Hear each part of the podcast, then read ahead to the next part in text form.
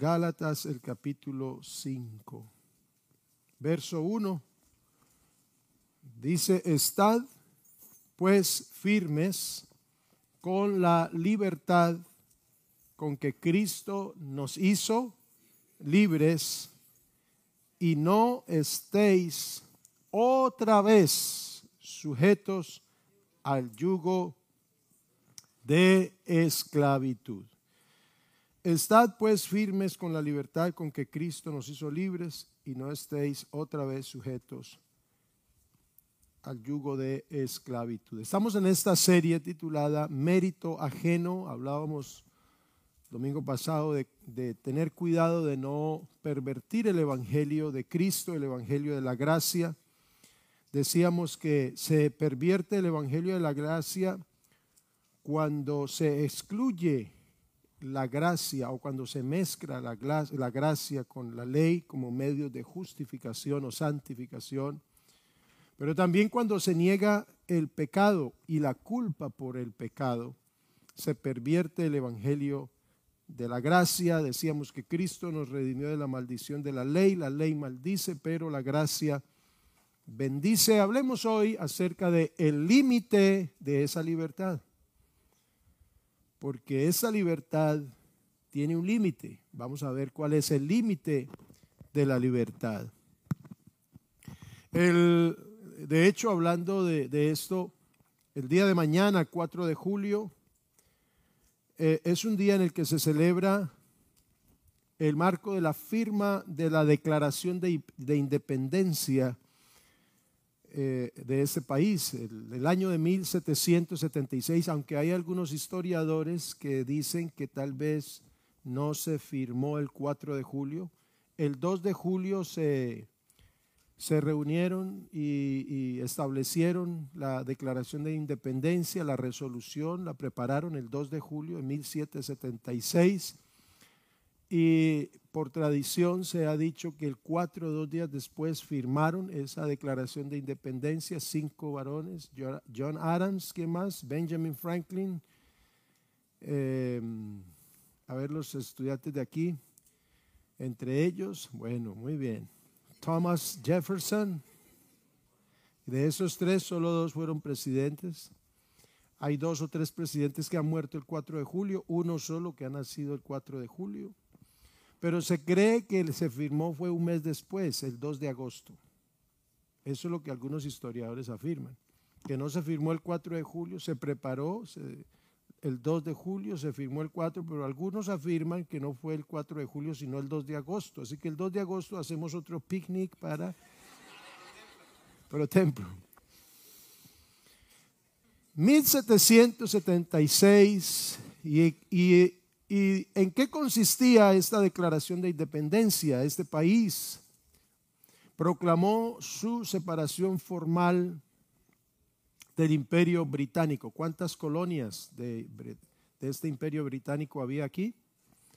Trece colonias. Y esas trece colonias firmaron su independencia. El Congreso centró su atención en la declaración de independencia y una declaración que ha tenido una tradición y un ejemplo, un modelo al resto del mundo como el como el país, la tierra de la libertad. This is the land when the dreams, where the dreams come true. Esta es la tierra donde los sueños se hacen realidad. Es uno de los lemas. Bueno, eh, el Congreso debatió y revisó el texto de la declaración fue aprobada y un día antes John, John, John Adams escribió estas palabras a su esposa Abigail. El segundo día de julio de 1776, porque fue el día que prepararon la declaración, dijo, será la época más memorable en la historia de América.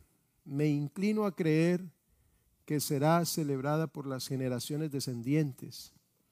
Debe ser conmemorado como el día de la liberación por los actos solemnes de devoción a Dios Todopoderoso y otras palabras más. La declaración de independencia, eh, el día de la liberación. Bueno, el apóstol Pablo nos dice que nosotros hemos hecho, sido, hemos, eh, fuimos hechos libres. Usted también tiene un día para conmemorar. Todo creyente tiene un día para conmemorar. El día en que usted fue emancipado del pecado, de la culpa del pecado, de la consecuencia del pecado, de la esclavitud del pecado. Todos los creyentes tenemos nuestro Independence Day, nuestro día de independencia. Hemos, somos hechos libres, libres. Y Pablo dice, entonces, escribe estas palabras que, que muchos, muchos años después, algunos expertos, traductores o copistas de las escrituras organizaron en capítulos y en versículos. Recuerde que estas, por ejemplo, las de Pablo son cartas. Una carta pues va escribiéndose, va escribiéndose, casi que en, casi que algunas como que en, poesía o en prosa o en, o en, ese género literario muy, muy coloquial. Pero Pablo dice, así pues, o estad pues firmes en la libertad con que Cristo nos hizo libres y no estéis otra vez sujetos al yugo de esclavitud. Aunque en esta separación de capítulos y versículos, este texto aparece como el primero del capítulo 5, debería ser el último del capítulo 4. Si usted lee el capítulo 4, lo que viene diciendo, usted se va a dar cuenta que ese verso es como una conclusión de lo que se viene diciendo y de la figura literaria que Pablo utiliza para hablar de la esclavitud y de la libertad. Y como conclusión dice, entonces hermanos, le dice a los Gálatas que habían experimentado la salvación por gracia, pero que algunos les estaban enseñando que se volvieran de todas maneras a cumplir la ley para que cumpliendo la ley fueran justificados delante de Dios. Pablo está refutando eso y dice, estén pues firmes con la libertad con que Cristo los hizo libres. Ahora, ¿cuál es el tema del capítulo 4? Es la explicación, entre otras cosas, de lo que sucede en el creyente, las dos naturalezas del creyente. Y el punto comparativo son los dos hijos de Abraham que se usa como una alegoría, es decir, esa comparación simbólica en la que una imagen o un relato es usado como símbolo de una idea. Y en este caso, Isaac e Ismael son utilizados de manera ilustrativa para hablar de un hijo que nace de una esclava y del otro que nace de la esposa, de la mujer libre. Un hijo que nace de la carne y un hijo que nace de la promesa, vamos a decir, del Espíritu. Entonces, eso es lo que, lo que ha sucedido en nosotros. Los creyentes, al nacer de nuevo, seguimos viviendo en este cuerpo que tiene una naturaleza corporal, carnal, en el sentido de la inclinación a las cosas materiales. Cuando hablamos de naturaleza carnal, hablamos de esa naturaleza inclinada a las cosas materiales, mundanas y muchas de ellas pecaminosas. Y la naturaleza espiritual o el nuevo nacimiento, que es lo opuesto. Mire, por ejemplo, lo que dice Gálatas 4, 22 al 26. Vamos a leer un buen número de versos. Pero en esta versión dice, las escrituras dicen que Abraham tuvo dos hijos, uno de la mujer esclava y el otro de su esposa, quien había nacido libre.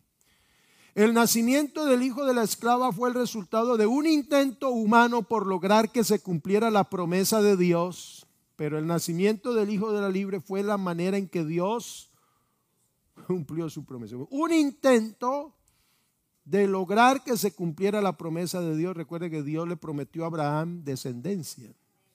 innumerable. Pero el nacimiento del Hijo de la Libre fue la manera en que Dios cumplió su promesa. Esas dos mujeres son una ilustración de los dos pactos de Dios. La primera mujer, Agar, que era la esclava de la esposa de Abraham, y Abraham tuvo un hijo con ella. Agar representa el monte Sinaí, donde se dio la ley a través de Moisés al pueblo de Israel. Y esa ley que recibieron los hizo esclavos. Y ahora Jerusalén es igual que el monte Sinaí en Arabia porque la ciudad y sus hijos viven bajo la esclavitud de la ley refiriéndose al pueblo de Israel. Pero la otra mujer, Sara, la esposa, representa la Jerusalén celestial, el pueblo verdadero de Dios.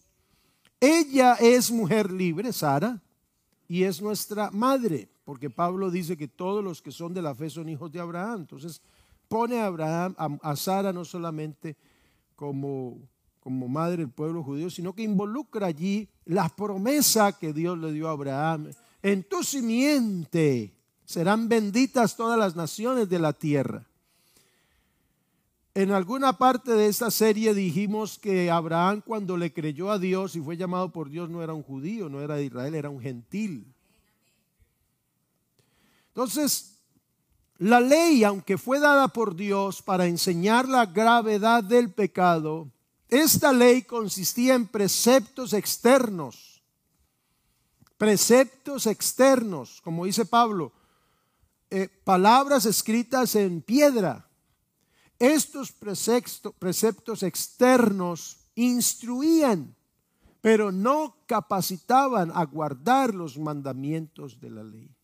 Mostraba la ley, agrandaba el pecado, lo hacía grave, pero solamente tenía esa tarea, no los capacitaba internamente para cumplirlos. Quedaba la persona bajo su propio esfuerzo a tratar de cumplir todos esos mandamientos. Y por supuesto, en esta naturaleza, como decía ahora, que está inclinada a lo material y, en su mayoría a lo pecaminoso, era muy difícil, por no decir imposible, tratar de cumplir esa ley.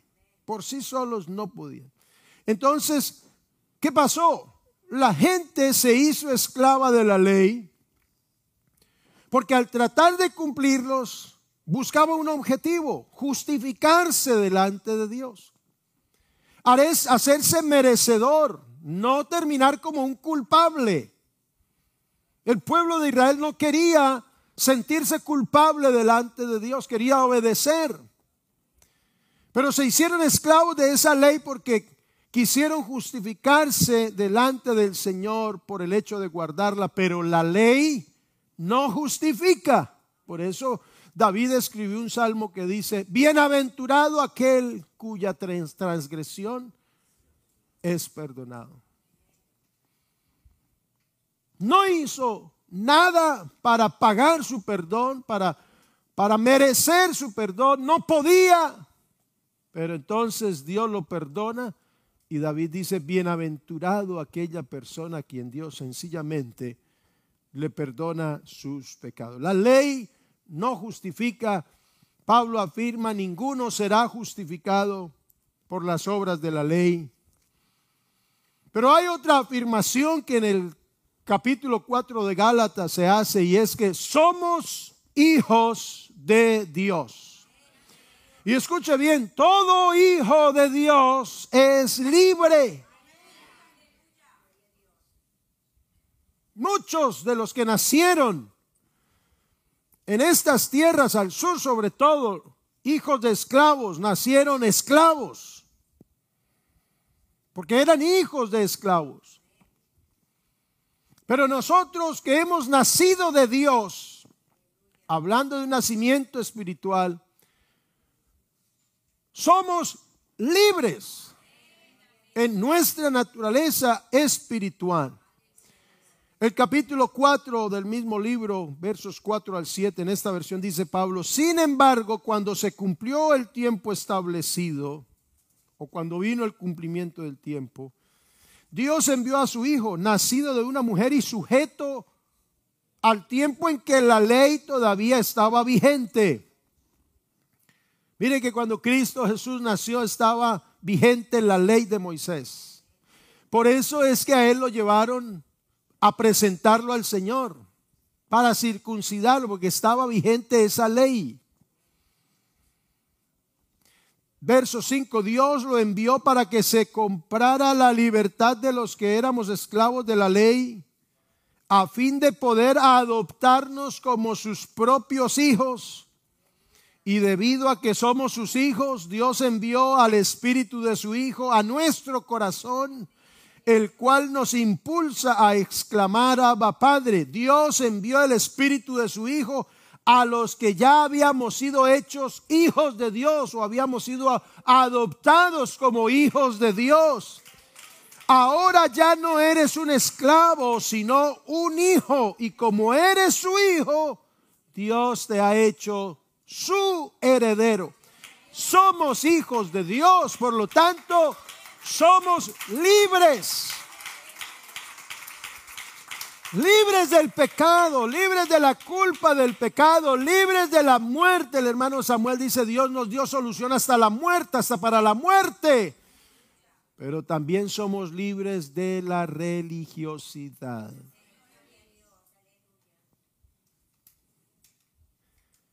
Porque el judaísmo se convirtió en la expresión religiosa, ritualista, legalista, aquí en la Biblia. Los fariseos defendían la ley, la exaltaban, letra por letra, y condenaban a todo aquel que no hiciera como la ley, como ellos la sabían, pero ni ellos mismos la podían cumplir. Y, y sumada a la ley le pusieron tradiciones y mandamientos de hombres, como el lavarse las manos y otras cosas.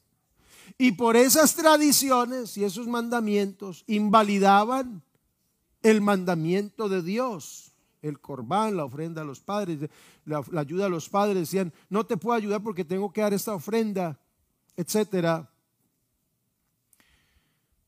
Y de pronto en la comparación de religiones para el pueblo evangélico diría que la esclavitud religiosa se refiere a cuando estábamos bajo la imposición de la religión tradicional con sus ritos y sus mandamientos y sus formas y sus enseñanzas, y que, eh, eh, y que esa esclavitud consistía más bien en una ignorancia por la que hacía o se hacían esas cosas, porque yo nunca fui de esa religión, pero, pero yo creo que dentro del pueblo evangélico también hay, una, hay, un, hay un reemplazante del judaísmo o del legalismo de la religiosidad.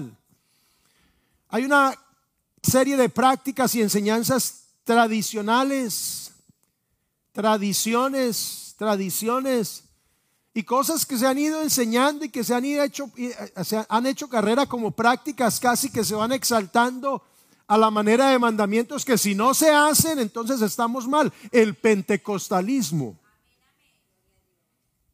Alguna vez, alguna vez hablaremos de eso. Una cosa es el movimiento pentecostal del libro de los Hechos, otra, otra cosa es el pentecostalismo que se ha ido formando a través del tiempo, con sus, con sus ideas y sus enseñanzas y sus tradiciones. Y se va volviendo una religiosidad también y se va imponiendo una cantidad de cosas y modas. Pero el Señor nos ha hecho libres aunque en el, Nuevo, Antiguo Testamento está la ley de Moisés, el Señor nos hizo libres de esa ley porque aunque nunca fuimos judíos, no tenemos que cumplirla. Entonces nos liberó de esa ley. Nos liberó del pecado, de toda cadena de maldad, de todo vicio. Nos liberó de la ignorancia religiosa en que estábamos, pero también nos ha liberado de toda práctica que no sea bíblica, de toda tradición. Tiene que ser uno totalmente libre, hermano. El que es libre sigue y obedece a Dios porque quiere, no porque se lo imponen. Yo no puedo obligarlo a usted a que agrade a Dios. Usted como es libre tiene que llegar a la madurez espiritual para agradar a Dios porque usted quiere. Esa es la libertad verdadera. Ahora ya no eres un esclavo, sino un hijo de Dios. Y como eres su hijo, Dios te ha hecho su heredero. La condición de hijos de Dios se debe a algo muy maravilloso que todos debemos entender y experimentar. Si no, es imposible vivir esta libertad de la cual estamos hablando. Y es la transformación, la transformación que produce el Evangelio de la gracia de Dios, el Evangelio de Jesucristo, la palabra de Dios. Él de su voluntad nos hizo nacer de nuevo para que seamos primicias de sus criaturas. La palabra de Dios es la simiente que vive y permanece para siempre y nos ha hecho nacer de nuevo. Somos transformados a lo que se llama nuevo nacimiento o nacer de nuevo.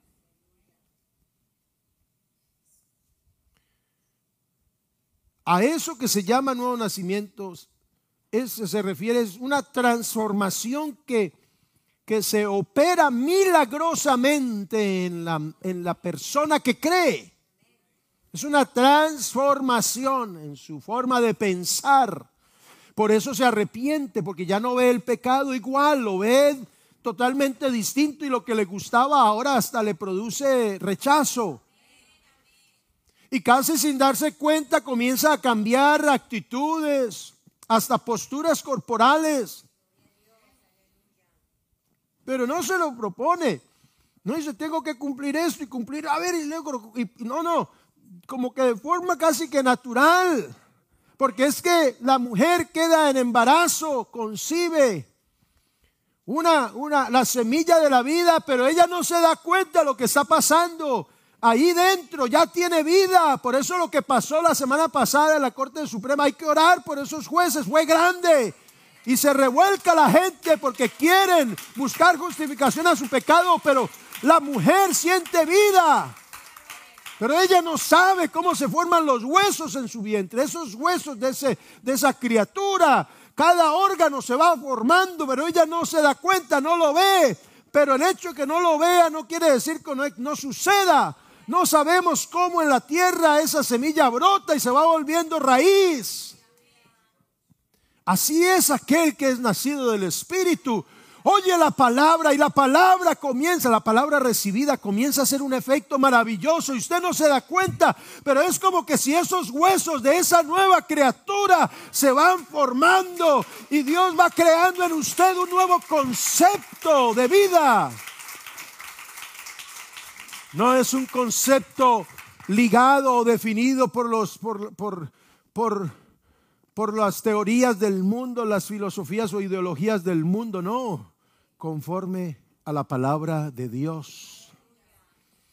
Y entonces, esa condición de hijo se debe a esa transformación como resultado del Evangelio de la gracia, no el Evangelio de las obras. El Evangelio que se predica en la prosperidad no transforma a nadie le abre la avaricia a la gente.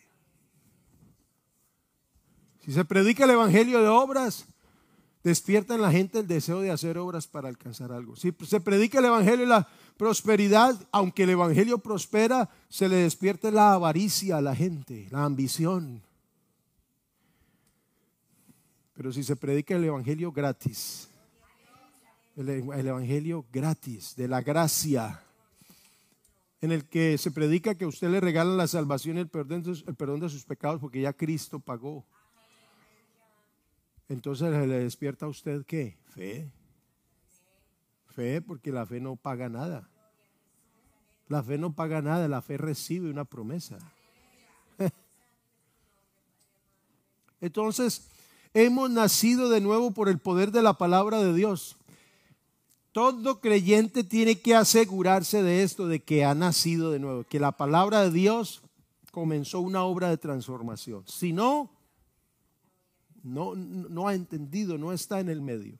Es un religioso más, pero pentecostal, pero religioso. Tratando de hacer las cosas, tratando de, de, de, de, cumplir con lo que se dice. Y oye que hablan en lenguas y trata de hablar en lenguas para. Pero ya Pablo lo dijo, Dios envió el Espíritu de su Hijo a ustedes porque ya eran hijos. Yo no recibo el Espíritu Santo para ser hijo, sino porque ya fui hecho un hijo. Ay, hermano, y yo hablo en lenguas o recibí el Espíritu Santo antes de bautizarme. Pues creyó y Dios lo, hizo nacer de nuevo en ese momento y le dio el Espíritu y después se bautiza. Porque es que el milagro no está en el rito. El milagro está es por el poder de la palabra de Dios en la mente que cree. El rito es una demostración. Es una demostración de lo que yo he creído y de lo que yo estoy viviendo por, de parte de Dios. Entonces, hemos nacido de nuevo por el poder de la palabra de Dios y esa palabra actúa como una semilla sembrada en nuestra conciencia. Esta es la libertad con la que Cristo nos hizo libres, el nuevo nacimiento. La libertad del Evangelio es el nuevo nacimiento, la transformación, porque es que esta carne no podrá ser emancipada. Ni quiere ni puede agradar a Dios. Y en el día de, la resurrección o, o del levantamiento de la iglesia, los que leen la Biblia, ¿qué va a pasar? Este cuerpo será transformado. Esto corruptible se transforma en algo que no se pueda corromper. De este cuerpo, usted no espere que este cuerpo va a ir al cielo. Por eso no lo cuida desmedidamente, porque esto no va. Este no va para la foto. Cuídelo lo normal como templo de Dios. Pero un día ese cuerpo será transformado. Y recibirá un nuevo cuerpo. Incorruptible entonces el nuevo nacimiento es la verdadera libertad con que Cristo nos hizo libre, porque esa criatura que Dios forma en nosotros, dentro de este cuerpo, en nuestra mente, esa nueva criatura, esa sí es libre. Esa no necesita de la vanidad del pecado, no necesita de los vicios del pecado. Esa, por eso es que la nueva criatura no quiere tomar venganza. Esta sí. Quiere tomar venganza, pero el que ha nacido de nuevo entonces dice, no, no, no, yo le dejo esto a Dios. No me interesa, yo mejor perdono, pero esa naturaleza dice, no, no, no. Porque esta es esclava, como el hijo de Agar. Pero esta nueva naturaleza es libre, como la de Sara, que fue cubierta por la promesa que Dios le hizo a Abraham, porque fue Abraham el que, el que le creyó a Dios. Sara se rió, Abraham le creyó a Dios.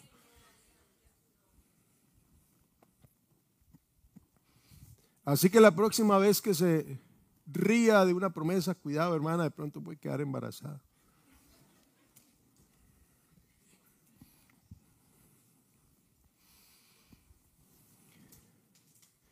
Entonces, el nuevo nacimiento es la libertad con la que Cristo nos hizo libres, porque esta naturaleza es a la que se llama hijos, adoptados como hijos de Dios, herederos de Dios. Esta naturaleza nueva, creada por la palabra en nuestra mente, en nuestra conciencia, no está sujeta a esclavitudes. Entonces, ¿por qué la tengo yo que esclavitar a leyes y normas? Si es que es libre.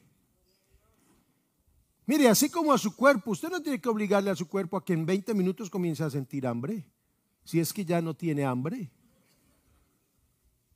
Y usted dice, no voy a comer todavía, pero el cuerpo obliga por naturaleza. Y de pronto comienzan unos ruidos y uno... y esos ruidos hasta fuertes parecen un animal ahí adentro. Porque su cuerpo es su cuerpo, es natural. Y uno se siente mal, ¿cierto? Yo creo que da como vergüenza o pena, pero ¿por qué si es que es normal? Porque es natural. Es algo natural. Usted no puede impedir que su cuerpo sienta hambre. No puede impedirlo porque es natural. Eso es natural. Entonces, por naturaleza, esta natural, este cuerpo carnal quedó viciada al pecado. Entonces es natural que este cuerpo quiera pecar.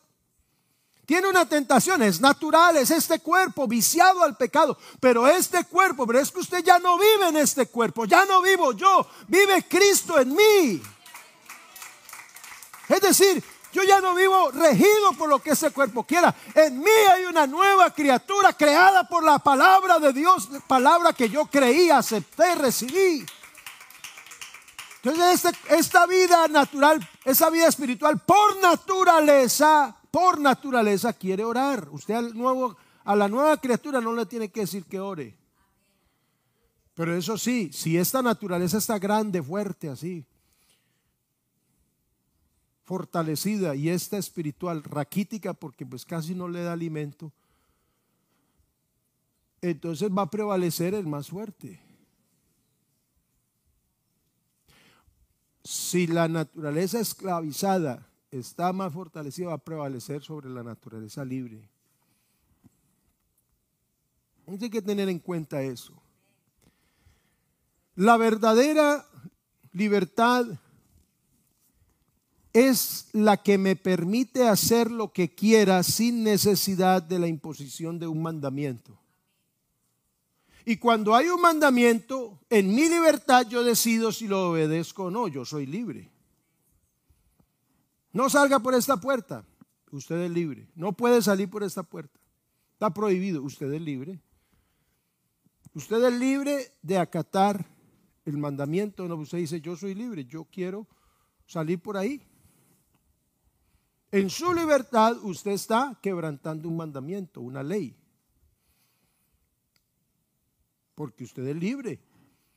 Pero, pero si yo digo, no pueden salir por esa puerta y le pongo un candado y solamente yo tengo la llave, una cadena, aunque usted quiera salir eh, haciendo uso de su libertad, no va a poder. No va a poder. Entonces yo estoy coartando su libertad a mi mandamiento, porque le puse una cadena. El Señor le dice a la nueva criatura, no peque, no salga por esa puerta, no vaya por la puerta del pecado, pero no le puso cadena, usted verá. Porque cuando usted nació de nuevo, quedó libre para acatar o no. Porque si el Señor le pone cadena, por eso la obediencia de Cristo fue una obediencia perfecta porque estando, estando en un cuerpo semejante al nuestro, no pecó, no quiso pecar, no quiso pecar.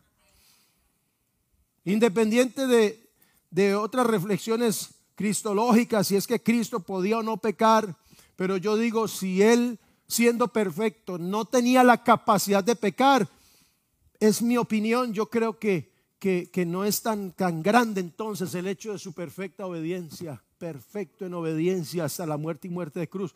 Pues claro, es que no podía pecar. Ah, pues claro, con razón, sin pecado. Eso como que en cierta manera desvirtúa, es mi opinión. Y no quiero ser profano con Cristo. Pero él tenía una libertad como la tuvo Adán. Es decir, la divinidad en él le permitió hacer uso de esa libertad. Por eso el diablo lo tentó varias veces. Pero él, siendo hombre perfecto, sin concupiscencia adentro, pudo decidir. Pudo decidir, Adán tampoco tenía concupiscencia, pero decidió mal. Cristo fue obediente hasta la muerte porque él antepuso a su deseo o a, su, o a lo que fuera en su sentimiento humano. Puso el gozo de la cruz, lo puso enfrente, él sabía lo que había venido, él tenía conciencia de parte de Dios y él decidió, eligió irse por ese camino. Él no fue obligado a morir en una cruz, no fue obligado por el Padre, no, Él era Dios en una humanidad. Eso es extraño, eso es un misterio, eso es un milagro, pero es una realidad. Entonces, el hecho de que la libertad verdadera me permita hacer a mí lo que quiera sin que me obliguen o no hacer lo que, lo que no quiera hacer sin que me lo impidan. Eso no quiere decir que yo debo usar entonces esta libertad como excusa o pretexto para darle rienda suelta a los deseos de esta naturaleza carnal. La libertad en Cristo no es para que le demos rienda suelta a los deseos de esta naturaleza carnal. No. Es para que la sometamos a Dios. Usted libremente debe decidir someter esta naturaleza a la obediencia a Dios. Esa es la verdadera libertad. No un pretexto, no un permiso, no es un, un pase ahí para que, ah, como entonces hay abundancia de gracia. Y cuando abundó el pecado, sobreabundó la gracia. Y entonces ahora salvo por gracia. Quiere decir que tengo permiso para ir a pecar. Y el que peca y reza empata. No, Señor. Es que esta nueva naturaleza no le gusta el pecado, no se deleita en el pecado, entonces no va a pecar. Si por equivocación esta naturaleza me hace pecar, inmediatamente la naturaleza espiritual prende la alarma y hay un contacto con Dios y debe haber un arrepentimiento y una conversión. No un disimulo para estar haciendo las cosas del pecado y luego venir aquí y, cubrirse con el manto de la gracia, que hay doctrina, salvo siempre salvo, no importa, váyase a pecar que usted ya es salvo. No, eso no es así. Eso es abusar de la gracia. Cuando empecé esta serie les dije, hay creyentes que no usan esta gracia, no la están usando bien, pero hay otros que están abusando de esa gracia y viven de cualquier manera y van y se revuelcan y vuelven y otras, ay Señor, no, no, no, así no es. El que practica el pecado es del diablo, eso está claro. El que se peca por equivocación tiene un abogado delante de Dios, a Jesucristo el justo. Y si confiesa su pecado y se aparta, Él es fiel y justo para perdonar su pecado y limpiarlo de toda maldad. Pero el que practica el pecado, el que siendo salvo peca deliberadamente, ya esa, la sombrilla de la gracia no lo cubre. Eso lo dice por allá en Hebreos. Entonces, Gálatas 5:13 dice el apóstol Pablo, hermanos, Dios los llamó a ustedes a ser libres. Entendemos bien el concepto de la libertad, ¿cierto? Lo que pasa es que para los pueblos de donde venimos es muy difícil entender ese concepto. Para los que nacen en países como estos y ya por generaciones es más fácil entender el concepto de la libertad. Para nosotros es muy difícil. Y necesitamos que nos impongan y nos multen Pero mire usted, hermanos, Dios los llamó a ustedes a ser libres. Y uno llega a culturas como estas y va aprendiendo cosas. Va aprendiendo cosas con respecto a este tema, porque tampoco estoy diciendo que esta cultura es la mejor, no, también tiene sus cosas malas, porque de todas maneras el, el hombre en el pecado es así. Pero hablando del concepto del que es libre, piensa como un libre. Piensa como un libre. Es como el concepto de la abundancia. Esta gente aquí piensa que es rica y por eso son tan generosos. Pero últimamente es que limitan alguna... Pero acuérdense, es un tiempo atrás, servilletas por montones, el refill o refil, ahí, el refil, para que me entiendan mejor, el refill. Hace unos años, después de estar aquí, fuimos con mis hijos, estaban niños, pero ellos crecieron aquí, uno creció aquí, el otro nació aquí, y fuimos a Colombia, y fuimos a comer por ahí a un restaurante, y ellos querían el refil. Y uno de ellos se fue a pedirle que quería más. Y no le entendía que quiero más, no, tiene que comprar. ¿Cómo? No, es que quiero más. No, vaya, dígale a su papá que compre más. Papá, pero ¿por qué hay que comprar más? Yo quiero más. No entendía el concepto. Porque allá no es así. Aquí todavía se conserva eso. Y usted va y el refil. ¿Qué? Refill. ¿Sí? Mentalidad. Y las servilletas, mentalidad. Las servilletas se toman, se cortan, se doblan y se ponen. De una sacan cuatro. Como dijo Pablo, no quiero hacer quedar mal a los de mi nación, pero casi todo restaurante colombiano le dan la servilleta partida. Si dan servilleta partida, muy probablemente es colombiano, por mentalidad, porque no alcanza mentalidad de pobreza, de limitación. Y no es culpa de ellos, es que así nos legaron las cosas. Llegaron los que llegaron y se adueñaron de nuestras riquezas, se las robaron y nos dejaron pobres, nos engañaron y nos dejaron una mentalidad de pobreza. Y para acabar de ajustar, nos dejaron una herencia religiosa falsa. Nos la metieron, obligada. La religión con el garrote. Y por eso nuestra gente es así. Y a veces la gente llega al Evangelio y llega con esa mentalidad problema para dar. Y un problema para creer que Jesucristo lo hizo libre. No, él tiene que tratar de cumplir una ley, un rito para sentirse. No, porque es que así metieron la religión, pero no es así. Jesucristo no le mete a usted la gracia o el evangelio a garrote y a golpe. Él sencillamente le predica una promesa y lo hace libre, le rompe toda cadena, lo salva, lo perdona y le dice, haga lo que quiera, usted es libre.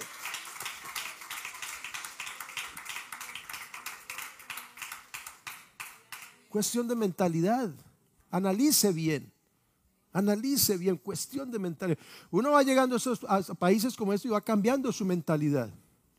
A mí todavía me queda. Yo todavía paso eh, apagando los bombillos que no están. En, mi casa, ahí viene mi papá, apague la luz, porque así era mi mamá. Apague la luz, ¿para qué? ahorrar energía. Aquí no hay ese concepto. Aquí hay concepto de abundancia. Y por eso hasta en el día hay bombillas prendidas.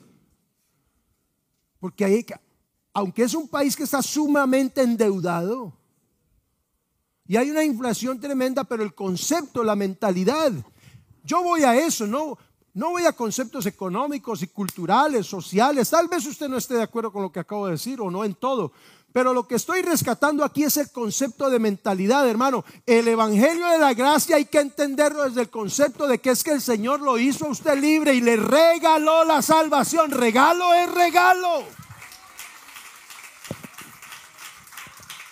Y lo hizo libre. Cante si quiere y si no, no cante. Y si no, haga como el otro de mi país, cante aunque no cante. Si, si, si, me entendió es porque ya tiene como 50 años. Vosotros no entendieron nada, están ahí, gringos quedaron.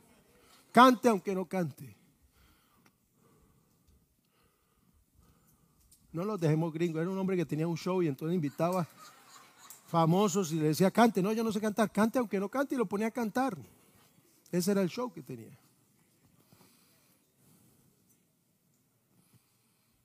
Concepto de la gracia, de la salvación, de la libertad.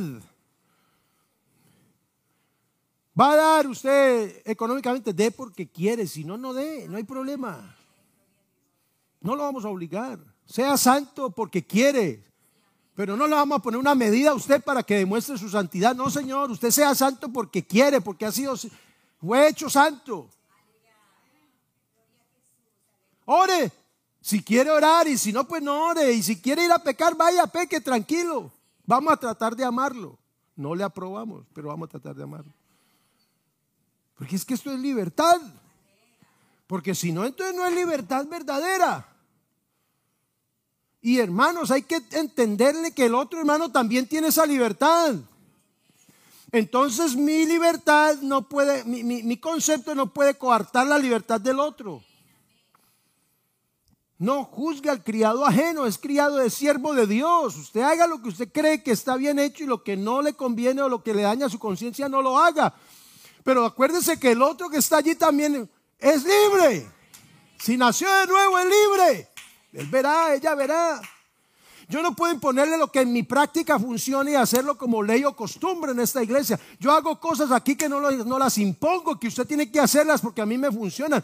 Yo tengo mi libertad de llevar mi relación con Dios. Usted también la tiene. Invitamos a una hora de culto y de oración para ponernos de acuerdo y acompañarnos y que nos motiva. Pero yo no voy a estar detrás aquí ni siquiera de los líderes. Oiga, ¿y usted por qué? ¿Y usted por qué? ¿Y usted por qué? ¿Y usted por qué? Pues no somos libres, pues.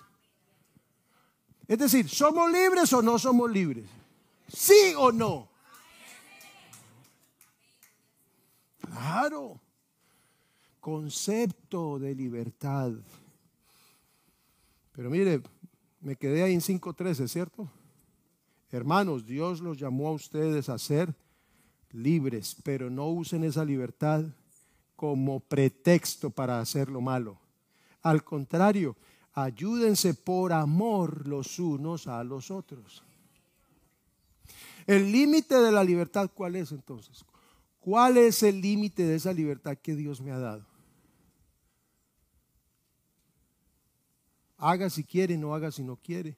Ore si quiere, conságrese si quiere, peque si quiere, le recomendamos que no lo haga. Le aconsejamos que ore y se consagre. Por eso es que uno no viene aquí a orar al culto para, para que lo miren, para sentirse mejor que nadie. No, yo sí, yo es que yo sí, yo hoy a las 4 de la mañana estoy orando. Y hermano, gracias a Dios que a las 3 me levanto a orar.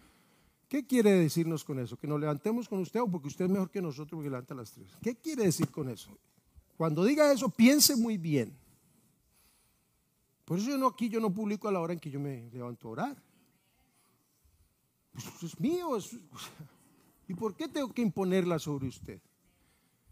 Entonces, hermano, es esa libertad. Pero esa libertad, toda libertad tiene un límite. Esta libertad con que hemos sido hechos libres tiene un límite. Yo le pregunto a usted, ¿cuál es el límite de esta libertad?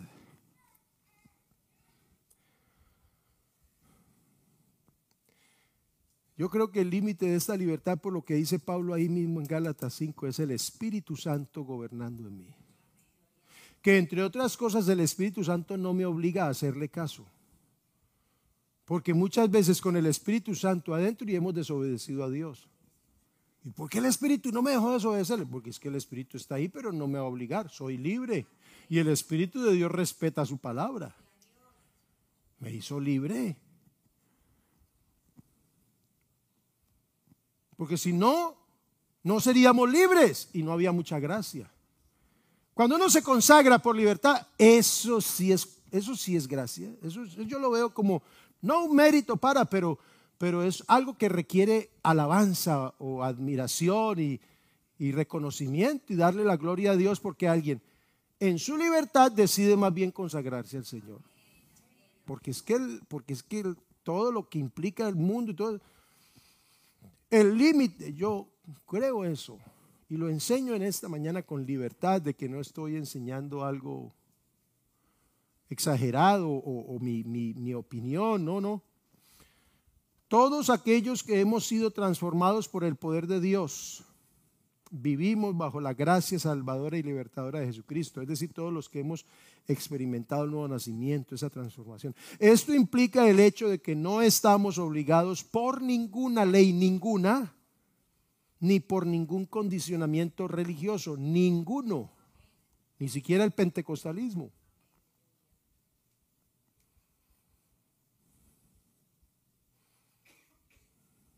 Uno, uno ¿por, qué se ¿por qué se pone de pie para cantar?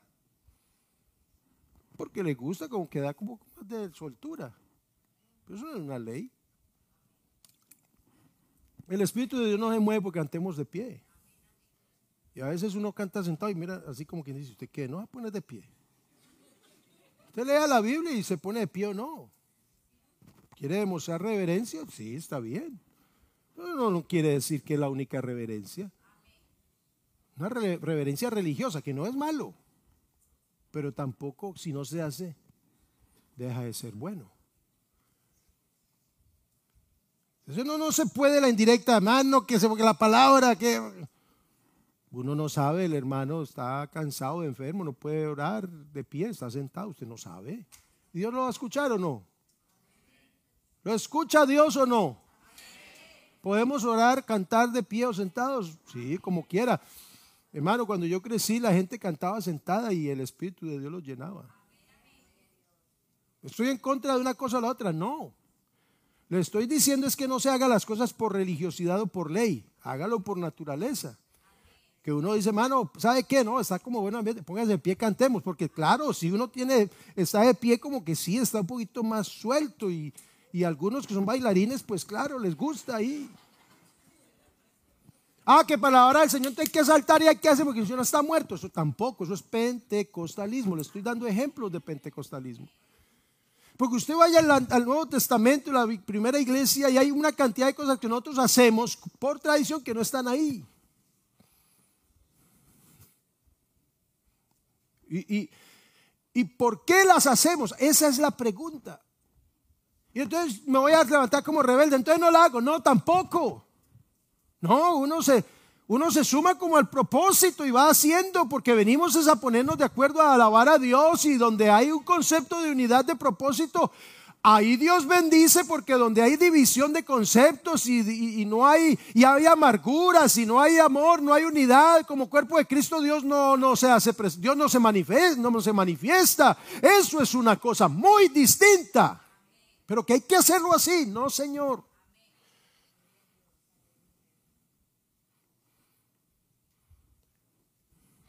Entonces el límite de la libertad es el Espíritu Santo. Me voy a tomar un poquito más de tiempo, unos minuticos más, porque quiero que leamos Colosenses 2 y lo vamos a leer en esta versión del 11 al 23. Ojo, ¿lo tienen ahí? Sí, ahí está. Colosenses 2 del 8. Voy a leer el verso 8 y saltamos al verso 11. Regálame unos minuticos más. Ojo, no permitan que no permitan a nadie usar la filosofía humana para ganarse su confianza y tomar el control de ustedes. ¿Se da cuenta de esta expresión? Mire, uno en el culto tiene que tener mucho cuidado o en el liderazgo de la fe de otros tiene que tener mucho cuidado de no tomar el control de la gente, manipularlos. Yo creo que la iglesia, el que ha sido salvo, debe alabar a Dios y con ganas. ¿Cierto que sí? Porque es que el hecho de la salvación es algo grande. Nos la regalaron. Lo que pasa es que a veces cuando nos regalan las cosas uno la valora. Pero el hecho de la salvación debe despertar en nosotros una actitud de que cada vez que podamos, y como en oportunidades así como estas, debemos alabar a Dios y hacerlo con júbilo, con ganas y como con agradecimiento. Pero yo no puedo manipular eso no puedo hacerlo. Tomar el control de usted, no lo permiten. No se dejen engañar por gente que viene con ideas falsas que no significan nada. Esas ideas vienen de los poderes espirituales del mundo y de las tradiciones de los hombres, no vienen de Cristo. Por eso hay que leer la Biblia, léala, léala en oración para que conozca, sepa y no le metan gato por liebre. No lo van a engañar. Verso 11, cuando Cristo los liberó a ustedes del poder de su naturaleza carnal, fueron circuncidados con otra clase de circuncisión hecha por Él y no por seres humanos. Al bautizarse, ustedes fueron sepultados junto con Cristo y también en el bautismo fueron resucitados con Él. Eso fue posible debido a la fe en el poder de Dios que se demostró cuando hizo resucitar a Cristo de la muerte.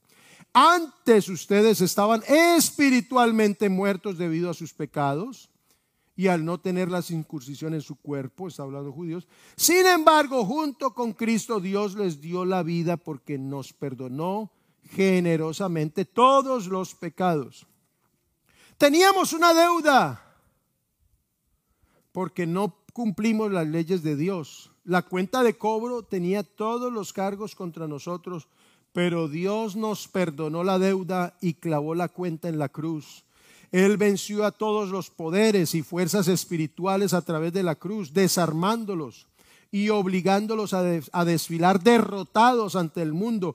Por eso les digo, no permitan que nadie les diga lo que tienen que comer o beber. Tampoco se sientan obligados a celebrar festividades tales como fiestas de guardar, celebración de luna nueva, día de, descanso.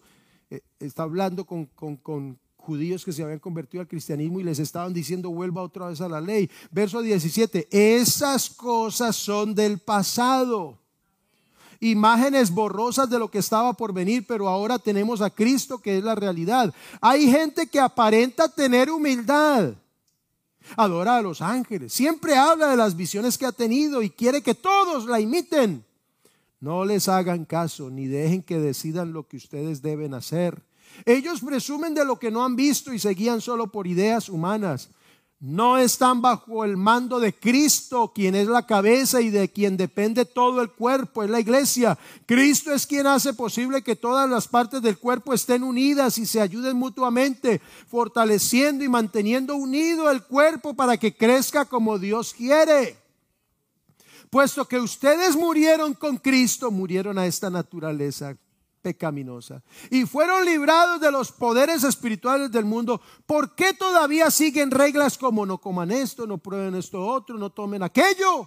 Esas reglas hablan de lo que se acaba con el uso y no son mandamientos de Dios, sino reglas y enseñanzas humanas. Parecen ser sabias porque requieren que la gente practique una intensa devoción, que se niegue a sí misma y que castigue severamente el cuerpo pero no ayudan a controlar los deseos perversos de nuestra naturaleza carnal. Clarito, ¿cierto? Entonces uno dice, bueno, entonces yo cómo hago uso de esta libertad sin pecar, sin que esta naturaleza me domine. La respuesta la tiene Pablo, Gálatas 5:16. Por eso les digo, y aquí viene, aquí viene algo que usted y yo, hermano, hermana, necesitamos por eso les digo, dejen que el Espíritu Santo, en Colosenses Pablo dijo que nadie los controle, ni con tradiciones, a menos que sea la palabra de Cristo, ¿cierto? No permitan que tradiciones, mandamientos humanos, costumbres, festividades, no, no permitan eso, solo la palabra de Cristo. Ahora aquí dice, ¿quién es el que debe controlarnos a nosotros? Dejen que el Espíritu Santo los guíe en la vida. En la Reina Valera dice, andad en el Espíritu. Andar en el Espíritu no es estar hablando en lenguas a toda hora por ahí en el tren. Uy, qué hermano tan espiritual. Hasta en el parque es hablando en lenguas. Gloria a Dios si lo hace. Yo no, no vamos a cuestionar eso si son de Dios. Pero el que anda en el Espíritu es el que se deja guiar en la vida. Deje que el Espíritu Santo los guíe en la vida. Entonces no se dejarán llevar por los impulsos de la naturaleza pecaminosa. La naturaleza pecaminosa desea hacer el mal, que es precisamente lo contrario a lo que desea, lo que quiere el Espíritu. Y el Espíritu nos da deseos que se oponen a lo que desea la naturaleza pecaminosa. Estas dos fuerzas luchan constantemente entre sí, entonces ustedes no son libres para llevar a cabo sus buenas intenciones. Pero, pero, cuando el Espíritu los guía, no los obliga, los guía. Son cosas muy diferentes. Cuando el Espíritu los guía y el Espíritu nos guía toda verdad, nos enseña todas las cosas. Cuando el Espíritu los guía, ya no están obligados a cumplir la ley de Moisés ni ninguna otra ley, son libres, pero el Espíritu los va guiando. Entonces, cuando en esta naturaleza uno no puede agradar a Dios porque de pronto la naturaleza está haciendo muy fuerte esa tentación, entonces usted qué hace? Acude al Espíritu Santo que debe estar es dentro de usted. Si el Espíritu Santo no está en usted, usted está en desventaja, va, va, a ir a pecar. Pero si tiene el Espíritu Santo de Dios en usted, acuda a Él y dígale, Espíritu de Dios, tú eres mi consolador, tú me fortaleces en la debilidad, tú me enseñas todas las cosas, tengo la unción tuya que me enseña todas, ayúdame el Espíritu Santo lo va a guiar. Por eso cuando hay una tentación, el Espíritu le dice, vea, aquí está la salida, es el Espíritu. Pero si uno no anda en el Espíritu, anda pensando en las cosas del mundo, entretenido en eso, Por eso es que hay que llenarse del Espíritu Santo de Dios. Yo creo que debemos estar llenos con el poder del Espíritu Santo. Es una necesidad. Por eso, para confirmar esto, el apóstol Pablo da dos evidencias ahí en el capítulo 5. Las obras de la carne. Dice las obras de la carne, adulterio, fornicación, inmundicia, lascivia, herejías, contiendas, disensiones, envidia, cosas y después dice, el fruto del Espíritu, amor, gozo, paz, paciencia, benignidad, bondad, fe, mansedumbre, templanza. Hay dos evidencias de lo que Pablo acaba de decir. Usted verá si se deja llevar por la carne, ahí están las obras. Pero si se deja guiar por el Espíritu, el Espíritu va a producir en, usted el fruto que Él quiere. Entonces dice el verso 25, 24 al 26, dice, y los que somos de Jesucristo, ya hemos hecho morir en su cruz nuestro egoísmo y nuestros malos deseos. Si el Espíritu ha cambiado nuestra manera de vivir, debemos obedecerlo en todo. Si vivimos por el Espíritu, es decir, si el Espíritu nos hizo nacer de nuevo por el poder de la palabra, entonces dejémonos guiar por ese Espíritu que usa esa palabra para agradar al Señor.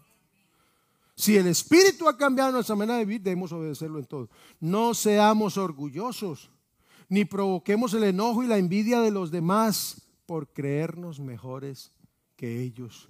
Porque a la larga, si yo puedo ser fiel a Dios, es porque en muchos momentos, en mi limitación humana, ha sido el Espíritu Santo de Dios que me ha llevado a la victoria. No puedo gloriarme sobre usted porque lo mismo le ha sucedido a usted. No puede gloriarse en otro porque esto no es un mérito nuestro, es un mérito ajeno. Es Cristo en vosotros, la esperanza de gloria. Hermanos, la gracia nos ha hecho libres. La gracia nos hizo libres. Y si somos algo, si tenemos algo, si podemos lograr algo, lo debemos a la obra del Espíritu de Dios en nosotros. Esto no es un mérito propio, es un mérito ajeno, es un mérito de Dios.